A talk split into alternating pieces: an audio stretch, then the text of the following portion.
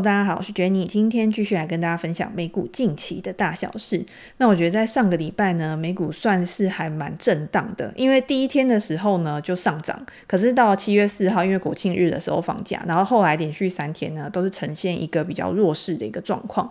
为什么会有这样弱势的一个状况呢？当然是因为上个礼拜有发布了就业的数据，在礼拜三先公布小非农的时候，因为大幅的优于预期嘛，所以大幅的优于预期就让人家觉得联准会在未来呢，它的紧缩脚步还是会一直的维持。但是我也要跟大家分享，就是从我以前投资美股的经验到现在啊，常常小非农跟非农的数据，它之间是有蛮大的一个差距。但是我们自己在做的时候呢，还是会以非非农数据为主，所以非农才是比较重要的这个指标。那在礼拜五公布非农之后呢，我觉得算是有两派吧。这两派就是有些人觉得非农数据是蛮差的，也不知道差，就是它是低于市场的一个预期的。就业市场好像没有大家想的这么的一个热度，是真的有被联准会打压下来。但是也有另外一派说法呢，觉得在这个背后呢，你看工资还是有一定程度的一个上涨嘛，那是不是还是维持在一个就业比较紧绷的一个状况？所以对于后市呢，就会处在比较悲观的一个看法。那我之前也常跟大家分享说，其实我不会用一次的数据就去判断趋势是不是改变，而且未来联准会它会升两码的这个讯息呢，我觉得已经让大家都知道了，在你心里有准备的一个情况之下呢，它也不可能。有太大的一个反转，但是你说要股市完全没有反应也是不可能的，所以就导致了后来开高走低的一个状况嘛。这次的非农呢，在上个月还是增加了二十点九万，所以这个数字呢，其实是还算蛮健康的一个数字。那失业率大家也可以看到，从上一个月的三点七个 percent 是降到三点六个 percent 嘛。那市场最关注的，也就是平均时薪的部分呢，在六月的时候是达到了大概三十三点五八美元，比五月的时候还要成长了零点四个 percent。这个数字其实已经比去年的同期，或者是二零二二年的四月呢，峰值的五点八个 percent 大幅减缓了。但是呢，比去年同期还是成长了四点四个 percent。所以大家也会觉得说，现在劳动市场就是一个蛮热络，没有因为联准会的关系而导致真的有大幅失业的一个情况。那如果你去看一些细项的话，你还是会发现，最近像旅游啊、酒店啊，这些都是新增人数比较多的。但是除了这些本来就已经在复苏轨道上的服务业之外呢，你也可以看到跟经济比较相关的，比如说像是建筑。或是制造业，它也没有出现非常明显放缓的一个现象，而且还有另外一个数据，就是整个工作的时长，这个工作的时长平均的工时呢，也是比之前还要上升的。那就表示说，如果今天景气真的不好的话，大家应该是减少工时嘛，减少工时裁员，然后工资下降，那大家的所得降低之后呢，就有可能会影响到未来的一个消费。可是现在看起来并不是这样子的一个状况。下个礼拜呢，还有 CPI 要公所以这个数据呢，也是在联准会七月去公布它的一个利率决议、利率政策之前呢，非常重要的一个指标，大家就可以拭目以待。所以我觉得在上个礼拜美股它没有办法有很好的作为是，大家永远都是在等下一个数据，这个数据完了之后呢，就要等下一个月，或者是下一个月呢，可能每个礼拜中间也有间隔，导致人心惶惶。我觉得就是联准会它。我不知道是他的目标，还是他想要达到这样子的一个效果。他不想让资本市场整个有非常蓬勃发展、过热的一个状况。在他达到他自己的可能百分之二的目标啊，或者是不要让整个市场动得太快，导致又变得有一点无法控制的一个局面呢，我觉得这个也是有可能的啦。那我觉得下一个催化剂是什么？有可能就是之后的财报季。大家知道，从七月中开始啊，美股就要开始又要疯狂的连发财报了。我总觉得上一次好像才刚过完而已，接下来又是非常密集的一个财报周。下个礼拜呢，最先公布的还是大型银行股的财报嘛，包括像是富国银行啊、摩根大通，他们都会去告诉我们说，在过去这一季呢，他们的一个贷款状况，他们对于商业景气的一个状况。那还有像达美航空啊、百事可乐、百事集团，他们也都会在这个礼拜呢去公布他们的财报。达美航空大家会关注的是什么？当然就是今天旅游的人潮，或者是在能源的价格下降之后呢，是不是会会为它的利润带来比较好的一个增长？因为今天它的负债比，我们之前有提过嘛，它就是比较高。那今天它的人事成本呢，也是不能节省的。在之前找不到人的时候，它的人事成本上升蛮多。但是现在旅游旺季回来了，如果今天它的游客可以增加的话，它的营收增长，再加上它某部分的一些费用有在降低的一个情况之下，或许就会成为单一公司的一个股价催化剂。这个是我们要去关注的。百事集团呢，你就可以去关注它的一个在各个市场的销量的状况，因为百事集团它就是消费品嘛，所以它对于整个市场呢，在国际市场各个区域，它的一个消费动能，它一定是最敏感的。再加上它也会制造，所以今天原物料价格的一个变化，对于它的获利能力也会有很大的一个影响。从这些多方面呢，你就可以去抓到说目前的一个景气状况，或者是原物料的一个状况，通膨的情况有没有在缓和。我觉得公司的管理层呢，也会给出一些他们对于未来的一个看法。好，那现在到了下半年了嘛，现在从七月开始，已经是迈入了二零二三年的后半段，大家也会猜测说，到底未来的一个股票市场会怎么走？我自己在之前讲过，我还是偏比较乐观的嘛。而且现在市场上面有很多人，他是比较看好中小型股的，我自己也是略微认同这样的一个说法。只是中小型股它的分类也有很多，有一些中小型股呢，可能是比较偏。像呃消费型啊，或者是循环型的，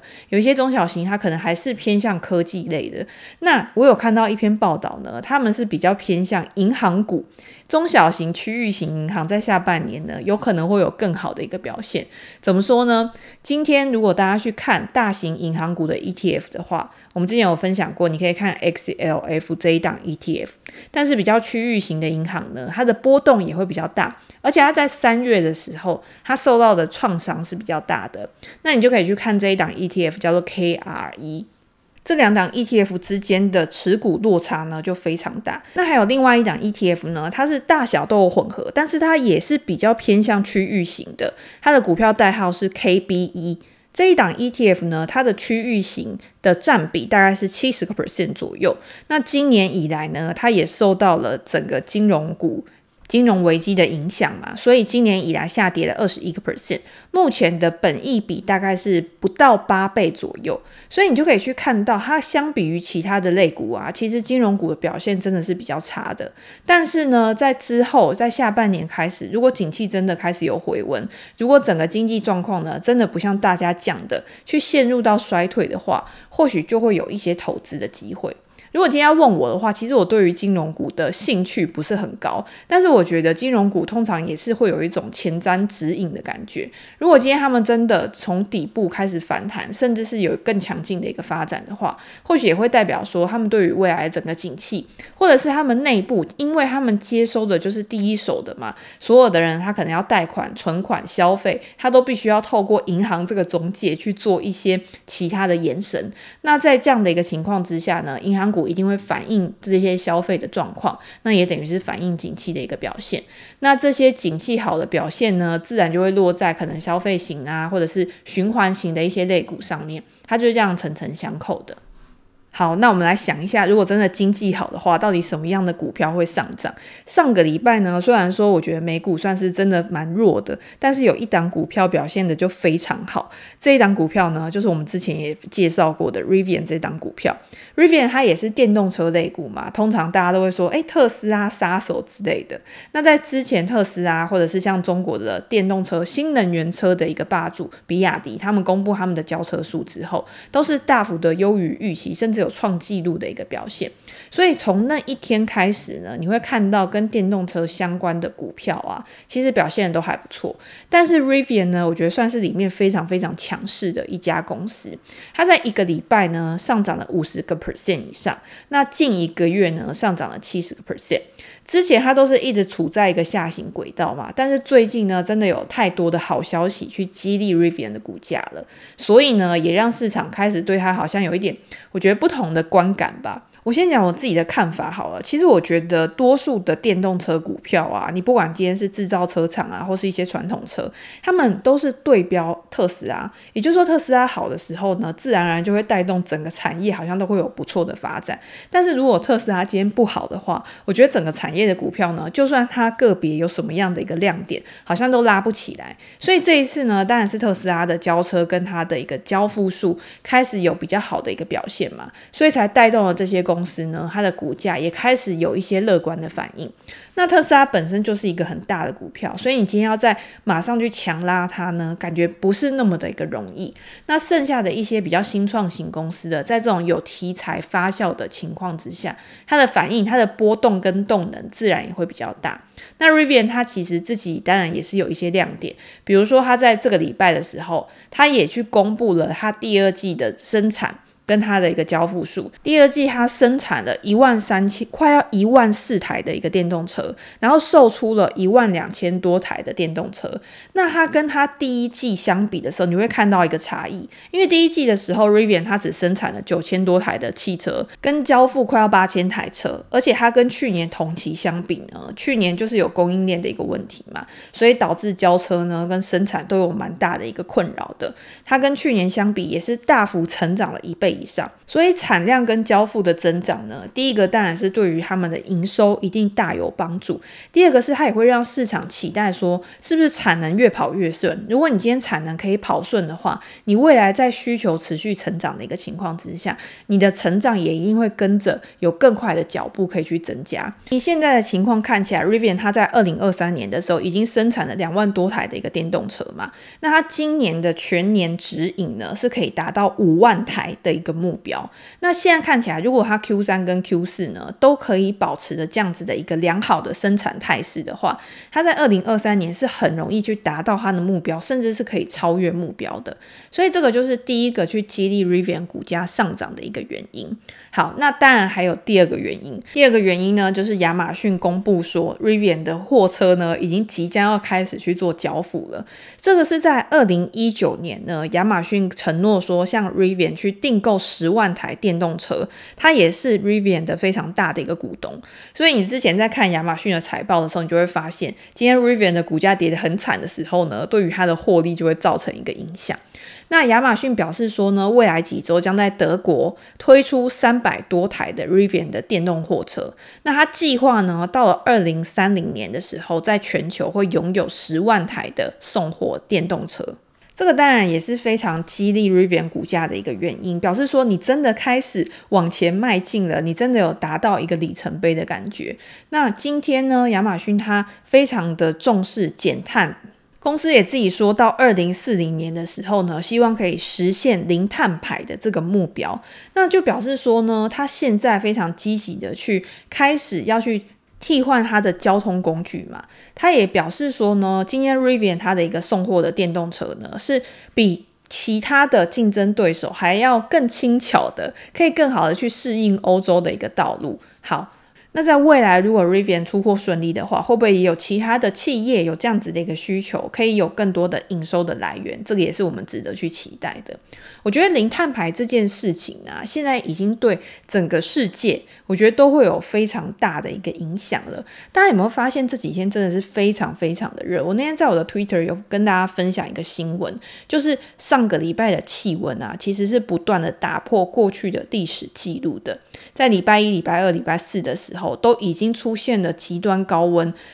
礼拜四的时候呢，全球的平均气温达到了十七点二三度，是创下了历史的记录。这就表示说，整个地球，或者是今天我们一直在讨论这种气候暖化的一个问题啊，已经变成好像真的是越来越严重了。其实我对于这种气候暖化的问题啊，都是看很多的书籍啊，或者是报道，你可以知道说这个东西是真的蛮有危机感的。然后再加上最近真的天气非常的热，我就会觉得说，如果在这样子热下去的话，到底未来会变成什么样子？那最近刚好有很多的报道啊，或者是相关的公司，我就有稍微看了一下。我觉得这个感觉好像是真的有一种，你现在看的时候，你可能还不觉得自己好像很临近在那个危机之中，好像有点像灰犀牛。其实这东西呢，你是可以去制止的。但是如果你完全不动作的话，你觉得说别人也没在做啊，我今天为什么要？为这件事情去努力。那当大家都不去管它的时候，到最后真的危机发生，它就已经变成是一种不可控的。今年夏天的高温呢，已经让全世界数百万人都处在一种危险之中。例如北京，它的气温呢也是打破纪录的，所以也是蛮恐怖，就是非常非常热的一个情况。然后在印度呢，也出现了极端气候。在美国跟墨西哥呢，也出现一种叫做热穷的现象，它其实就是把一个大面积的一个热能去聚。聚集在有一点像一个圆顶之下，那当然，你今天你的整个热能都聚集在一个圆顶之下的时候，它就很难去散发。那当然，你处在这个热穹中间呢，就会非常的不舒服嘛。那这件事情呢，你就可以知道，从我们刚刚讲的，从亚洲，然后印度，然后到美国，其实每一个地方都在发生这样子的一个情况。这当然也会让。很多的领导人呢，或者是很多国家的总统呢，他们非常迫切的要去解决，甚至是去缓解这件事情。像联合国，他们其实就有去做一个调查，他们说在短期之内呢，全球的气温有可能会升高超过一点五度，因为我们对于整个气候的一个环境维持的努力呢，完全都是不足够的。到了二零三五年的时候，你全球的温室气体排放量，你必须要比二零一九年的时候还要。减少六十个 percent，你才有办法去稍微的缓解现在目前整个气温上升的一个状况。那气温上升会有什么样的影响呢？当然就是你会导致很多的冰川啊开始去溶解，甚至是你的海平面上升啊。据调查发现，跟十年前相比啊，你今天从二零一一年到二零二零年，冰川融化的速度提高了六十五个 percent。所以，如果今天呢，按照现在碳排放量的一个轨迹的速度来看的话，会大幅减少我们可以去提供的这淡水的供应。那你今天你的水源开始去减少了之后，对于你的农业、对于你的粮食都会产生一个连锁的效应。所以，这个它是一个一连串的影响。这个是我们现在感觉好像还想象不到的。但是，我觉得如果你真的静下心来，仔细去想说后面的效应的话，其实你也会觉得还蛮恐怖的。那大家记不记得，在之前纽约有一个新闻，就是加拿大的火灾嘛，然后整个沙尘呢全部都飞到纽约去，然后造成他们的一个空气污染非常的一个严重。其实这也是全球地球暖化的一个影响，因为你今天你全球变暖了之后，你就会去提高火灾发生的一个几率。像二零二三年的这种野火。就是这种火灾呢，其实是有史以来最严重的一季。所以你今天就看到说，以前我们可能不太会发生这样的事情，可是到后来呢，你会发现某一些天然自然灾害变得越来越频繁的发生的时候，就是环境告诉我们的一种警讯嘛，它先提出来。那我觉得真的要去解决这样的状况呢，其实真的不是一个人的力量就可以办到。比如说，我跟大家讲说，其实我个人是比较耐热的体质嘛，所以我在家里面有的时候呢，我是完全不用开冷气，在现在这种气温下哦，甚至是我连电风扇都不用开，因为我坐在这边的时候呢，我自己是感觉不到有那种无法忍受的热，所以我一天就算我要开冷气呢，我可能就是洗澡之后可能开个三个小时、四个小时，但是呢，我到睡觉的时候，因为我晚上睡觉开冷气会有一点不舒服，就会觉得好像真的。很冷的感觉，所以我就会把冷气关掉，然后真的很热的话，我就开电风扇去做一个通风。可是你不可能要求每一个人他的体质都是一样的嘛？有些人真的就是非常会流汗，你那汗粘在皮肤上面的时候，他就是非常的不舒服。你让他怎么可能睡得着？所以今天呢，你要去要求别人去跟你一样的话，我觉得真的是很难的。那可能就是从别的方面呢去做一些减低自己碳排的一个方式。然后或者是呢，可能从工业啊，或者是其他企业啊开始去着手，因为他们的力量可能都会是比较大的嘛。好，那我觉得除了这个之外呢，大家也可以关注一些跟呃天气啊，或者是跟替代能源相关的一些股票。我觉得这样好像转的有点硬，不过因为我在看一些资料的时候呢，它其实也是这样子去循序渐进的去做一个铺陈。比如说像德州，德州其实大家都知道，它就是能源生产非常丰富的一州，但是除了它是这种石油。哇，天然气这种自然资源蕴藏非常丰富的一个地方之外呢，它也是再生能源的领导者。比如说，它今天是太阳能发电装机量最多的一个地方，所以它其实一直在安装储能电池啊、太阳能啊这些东西。在过去这一段时间呢，因为我刚刚有讲嘛，其实美国它德州也是有面临到穹顶的这个状况，所以它有一些温度呢是飙到非常高的。但是呢，它今天它的一个电力呢，它可以透过替代能源，比如说可以供应到三十个 percent、四十个 percent 以上的一个电。那这样子呢，其实就缓解了一些可能在某一些尖峰时间呢，电力非常吃紧的一个情况嘛。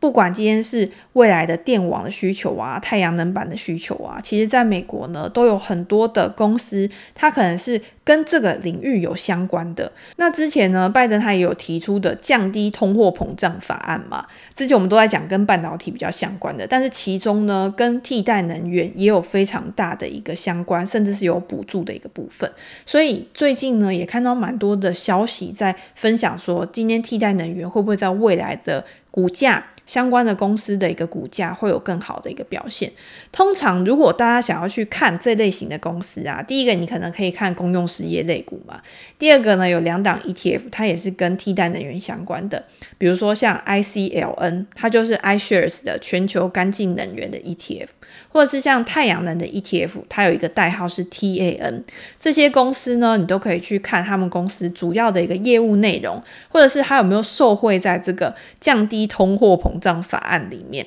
像是它的第一大持股呢，可能就是 First Solar。那这家公司呢，主要就是在生产跟太阳能相关的一些产品，或者是提供相关的一个服务。他们自己在财报会议里面呢，就有提到他们是呃降低通货膨胀法案里面非常大的一个受惠者。因为这个降低通货膨胀法案里面呢，它其实就有规定说，你今天你的生产跟制造呢，就是要在美国的国内，所以。今天 First Solar 它的太阳能的电池板啊，或者是其他的产品，它可能就是在美国国内制造的，它就可以接收到很多税收抵免的一个部分。那未来有没有可能可以比较好的去提升它的一个获利能力？这个就是大家可以去关注的。那另外一家就是 Inface 这家公司。它也是生产逆变器，就是也是跟替代能源相关的一家公司。那在上个礼拜呢，因为拜登他有去一家新的工厂，这家工厂呢就是在为 Enphase 他去生产太阳能的设备，所以呢也造就了 Enphase 的股价在上个礼拜的表现也还算不错。不过如果大家去看一个比较长的周期，其实这些替代能源的股票或者是太阳能的股票，在去年的时候表现的是比较好的。但是到了今年呢，它的股价其实就有蛮明显的个回落。那这个回落呢，当然我觉得跟升息也是有很大的关系。在需求开始比较低迷之后呢，对于公司的营运状况会受到影响。但是如果以产业面来看呢，或许他们长期都还是有不错的一个发展性的。所以我觉得这些公司呢，今天不管你是用 ETF 来观察，或者是你直接去看个股它的一个财报的话，或许都会找到一些投资的机会。我觉得不要一直把自己拘泥在就是联总会到底会不会升息呀？我觉得现在升息真的就是已经到了比较尾声的一个阶段了嘛。所以如果有一些公司它的估值还有在回调，但是呢，在趋势没有改变，也就是说多头的情况，我觉得它没有一个大幅度的逆转之下呢，去找到一些真的有长期发展性的产业，然后估值比较合理的公司，我觉得也是我自己在现阶段会去做的一个功课。那如果大家有兴趣的话，也可以到我的 p r e s p e c t 专栏，我针对自己观察的公司呢，也会写文章跟大家做一个分享，或者是我对公司股价的一个观察啊，股价的一个预期，都会有我自己的想法。大家也可以在社团里面去做讨论。好，那今天呢，就先跟大家分享到这边。如果大家有想要讨论的主题的话，也欢迎留言给我评价，我们在之后 Podcast 可以再拿出来做一个讨论。那今天就先这样喽，拜拜。